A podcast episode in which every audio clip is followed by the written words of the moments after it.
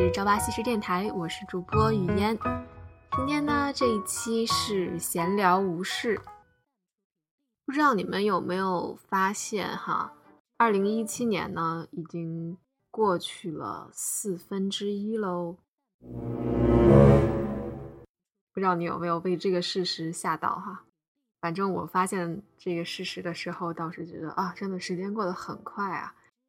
我记得年初的时候，很多人都会许下淡淡誓言，借我说得出口的淡淡誓言。会回顾一下过去的二零一六，然后展望一下今年二零一七年，然后立下一些目标啊什么的。不知道如果你有给自己列下一些目标的话，现在进度如何啦？其实今年年初的时候呢，我也有列了一个小的目标清单。主要呢是关于新一年的极简生活。极简生活这个概念呢，我们在第十二期节目的时候有跟大家介绍过，没有听过的同学呢可以去了解一下。关于新的一年的极简生活呢，我当时是列下了有这么七个目标，所以今天呢，在这期闲聊无事当中呢。就一起来回顾一下我列的这七个目标，看看哪些是正在保持的、已经做到的，哪一些失败了。那我们就一条一条的开始说吧。Number one, wear clothes with no explicit logos，就是不穿带有明显的 logo，就是明显的品牌标志的衣服。之所以会定这么一个目目标呢，一呢是因为我本身也不太喜欢去穿衣服的牌子很明显，或者是一眼就能看出来是什么牌子的衣服，我就比较喜欢没有商标，或者说甚至没有什么复杂的图案的这种衣服。嗯，可能我自己不希望借助某一个品牌或者是某一个标志来作为定义自己外表的一部分。另外呢，我也是想要说给自己的日常的穿搭做一个小小的限定，也算是增加一点小小的乐趣，看一看说我在这么的一个限定下面会能够做出什么样的搭配。目前来说呢，我觉得这条我是有在做到的。看一眼自己的衣橱呢，现在基本上都是看不出什么明显的品牌标志的衣服，所以呢会继续保持。好。这是第一条，第二条呢，叫做 buy no accessories like jewelry, hats or scarves，就是不买任何的配饰，比如说首饰类的，或者是帽子啊、围巾啊这些的。这条我失败了，哎，因为我昨天刚刚收到了自己在网上买的两副这个耳坠儿。好吧，实在是没有忍住，因为发现了一个很不错的网站，然后上面的这个耳饰真的是很好看啊，于是当时就，哎，好吧，嗯，希望呢，在接下来的这大半年当中，我可以尽量的少买，或者说不再买新的了。我当时之所以选择定这个目标呢，也是觉得自己已经有挺多的首饰，尤其是耳环啊，然后帽子啊，还有围巾啊什么的，也都有。很多个，但是平常也不是说每天都会用到，所以就希望啊不再因为喜欢就嗯过度的去来买这些东西。Number three, get rid of, donate, sell or throw away clothes that I never ever wear anymore。把那些我不再穿的衣服呢，用合适的方式来处理掉，要么是捐掉，要么是卖掉，要么就是啊回收掉。这一条呢，我也是一直都在去努力的去做到吧。在之前的那个极简生活的节目当中也提到过，曾经有一段时间呢，我是沉迷于网购，就导致自己买了很多之后后悔去买，或者说之后不再去穿的一些衣服。我也尝试过说，看看怎么能够把这些衣物给处理掉。比如说，我有有一些呢，会拿到一些专门。就是回购二手衣物的这些买手店去，但是效果其实不是很好。我记得就是有一次我拿到我们家附近的一家买手店吧，拿了十几件过去，可能他一件都没有收。当时，所以因为这些买手店他会比较注重于说你这个衣服的牌子是什么样的，那你这个款型是不是很时尚，你的衣服是不是应季的？因为他们更关心的是我买回来之后能不能再卖出去，所以这个回收率还是挺低的。有一些网站呢，它也会有类似的这种回购二手衣物的活动，不过我所了解到的这个回收率都比较低，而且收购一件衣服可能也就一刀两刀的样子。我还尝试过呢，说把这些衣物全部拿到就是专门的捐赠机构去捐掉。这个呢，他们一般来说是就是来者不拒的，只要是衣服是干净的，然后没有这个明显的这个损坏就可以。我当时呢，就是拿到美国的一个连锁的，就是捐赠机构吧，叫 Goodwill，啊，拿过去之后呢，他们也会给你一个小的发票，证明说他们收到了你的捐赠。大家如果有好的回收二手衣物的方法，欢迎告诉我。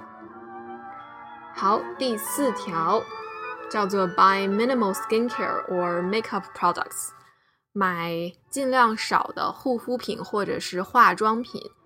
这一点我觉得我也做的比较好。今年，我现在呢，不管是护肤品也好，还是化妆品也好，嗯，每一样基本上我都是只有这么一件或者是两件。同时呢，我也是不会在自己手头正在用的这一个护肤品或者化妆品用完之前去买新的。啊，我本身对这两种东西的这个要求或者说购物欲望也不是特别的强烈，只要能够满足我的基本需要，只要是我需要的时候能够拿过来直接用就可以了。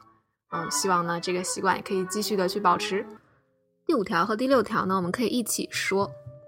Number five, use minimal disposable dishware and utensils. Number six, recycle things smartly. 第五条的意思呢，就是尽量少的去用一次性的餐具。第六条呢，就是更加合理的、更加聪明的去来回收垃圾。其实这两条都是和环保、嗯绿色的生活方式相关的吧。关于这个一次性的餐具，我其实是很少用，但是有的时候偶尔在外面吃快餐的时候，还是会不可避免的用到一次性的餐盒，嗯，还有刀叉这样的。希望呢以后可以尽量的少去用不需要的一次性餐具，嗯，然后如果未来比如说工作的时候会需要在外面吃饭，那我会考虑说。再从家里面带自己的一副餐具，随身装在身边。关于这个 recycle things smartly，就是更加合理的去回收垃圾呢？啊，我觉得在美国这边还是做的要比国内要好一些的。几乎所有的公共场合，还有住宅区里面呢，都有可回收和不可回收垃圾的专用垃圾箱。最开始的时候呢，我就是马马虎虎的分个类，嗯，我大概知道说纸类是可以的，金属的。呃，塑料这些可以是单独丢掉的。现在呢，我会更加仔细的去研究，说我应该怎么能够更有意识的去把这个分类给做好。比如说，我会把喝完的牛奶盒，还有一些酱料的这个玻璃瓶都给刷干净之后，啊，然后把纸盒子给压扁了，再扔到垃圾箱里面去。我觉得这样呢，一是对我来说比较节省空间，二呢。也会比较便于那些回收垃圾的公司去来处理这些垃圾。同时呢，我也发现，其实关于塑料制品的回收还是挺有讲究的，因为有不同种类的塑料制品嘛。我们大家可能也都有所了解，有时候随手拿起一个塑料的包装盒或者说瓶子，上面呢都会有一个这个用循环箭头包围的一个三角形，里面加一个数字来表示这个塑料的种类。那么其实塑料呢，它这个数字有一到七这么七种类型，具体的名字呢，大家可以去谷歌一下、百度一下，因为呢我也记不住。嗯，但是呢，就是平常扔垃圾之前，我会拿起来这个这个空瓶子去看一眼，说哦这是几号的。时间长了，其实就会发现，嗯，其实我们平常所接触到的大多数的塑料制品呢，都是一号和二号的。这种呢也是最普遍的，比如说像矿泉水瓶啦、啊药瓶、护肤品的这个包装盒等等，这些都是可以直接扔在我们这个住宅区的可回收垃圾箱里面，被这个垃圾的回收公司给接收的。但是呢，也有一些我们日常生活中会用到的塑料制品，它的回收比较特殊。比如说我们现在在使用的这个滤水器，嗯，就是这个一个滤水壶里面放滤芯儿的那种，它这个滤芯儿到时间之后就要换新的。那么这个旧的滤芯儿呢，我就想说它是不是应该要回收的？后来我看了一下，它这个数字写的是五号，然后我就不太确定这个五号塑料能不能扔到我们的这个平时的住宅区的回收垃圾箱里面。上网查了一下呢，发现这种五号塑料呢属于硬的塑料，那它呢其实是要送到专门的可回收的这个回收机构来去嗯处理的。但是我也了解到，说有一个啊美国超市，就是叫做 Whole Foods，可能很多人都知道，它是一个卖有机商品的啊一个超市，它呢可以接收这种五号的塑料垃圾。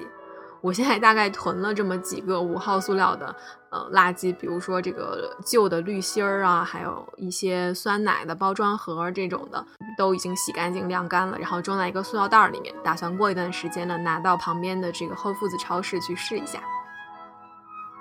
关于塑料垃圾，我还想在这里多说几句。就是虽然塑料制品呢给我们生活带来了很多便利，比如说我们的饮料瓶啦，在外面用到的一次性餐具了，但是它毕竟呢是属于一种很难去降解的垃圾，它会给我们的生存环境呢带来很大的危害和负担。那不能因为我们现在扔掉了就抛之脑后了，我们现在还没有到一个被垃圾淹没的这个情况。我们就可以心安理得的去继续的制造这种塑料垃圾。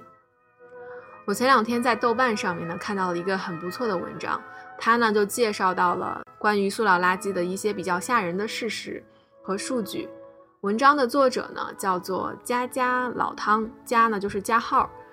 他呢提到呢说关于塑料制品呢，其实我们好像说每一次都把塑料垃圾给回收了，但其实真正的。可回收的塑料不到百分之十，你扔掉的塑料水瓶呢？它可能要花上四百五十年的时间才能够从地球上消失。就是四百五十年之后，我们谁也不会存在于这个星球之上了。但是你今天扔掉的塑料水瓶，还是会作为垃圾存在于这个星球之上。塑料垃圾呢？它其实对我们的海洋是危害很大的。到二零五零年的时候呢，海洋中的塑料重量将超过鱼类。我觉得这个数据还是挺吓人的。作为中国海洋大学的这个毕业生，我有必要在这里呼吁大家少用塑料制品，尤其是一次性的塑料制品，然后尽可能的做好塑料垃圾的回收。这个文章里面的呢，还说到了几种他个人不再使用的塑料制品，比如说塑料袋儿啊，嗯，咖啡瓶啊。瓶装饮料啊，一次性餐具、吸管等等的，这些其实都有很方便的、更为环保的替代品。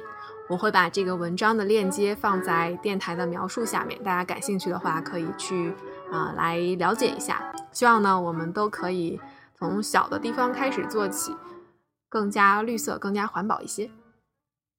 好，回到我们的二零一七年的啊目标这个清单上面哈。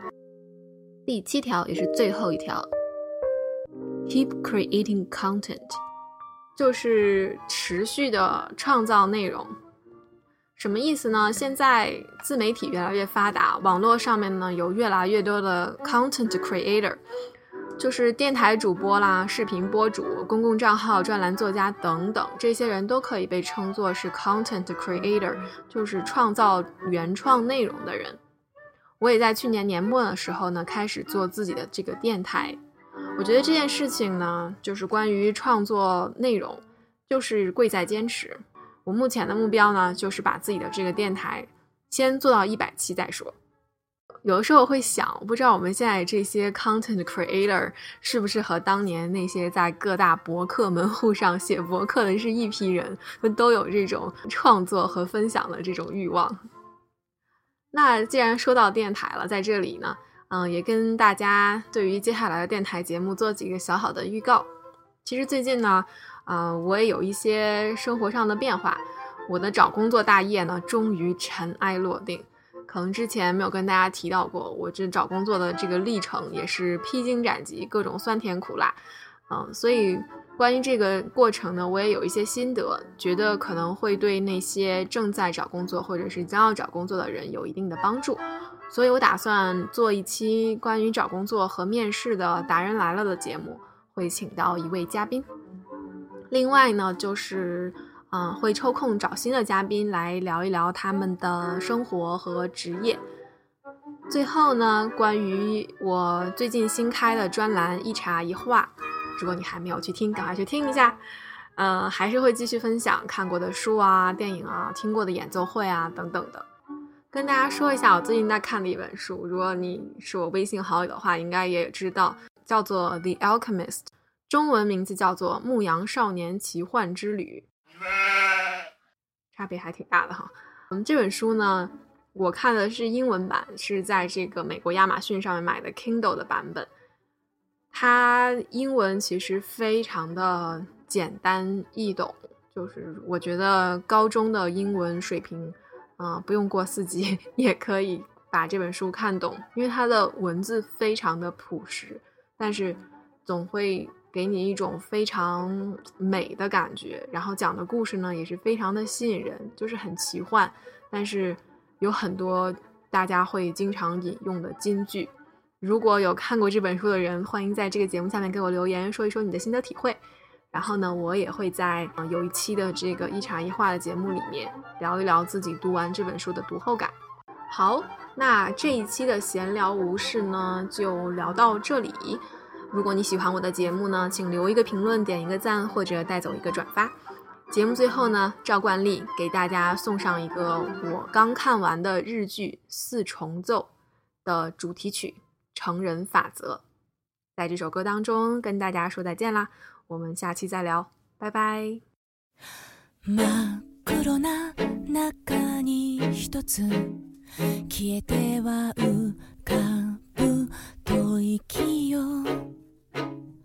冷たい闇夜は僕の願い。飲み込み。かくまいます。真っ白な息が今。最も無垢な本音と。かじかんだ声で何を歌う。嘘でも